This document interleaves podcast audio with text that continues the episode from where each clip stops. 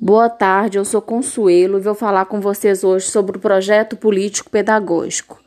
O projeto político pedagógico é um dos documentos mais importantes da escola, porque ele contém toda a história da escola, os objetivos, os fundamentos, tudo que embasa a criação da escola, sua proposta pedagógica. Então vale a pena conhecer esse documento.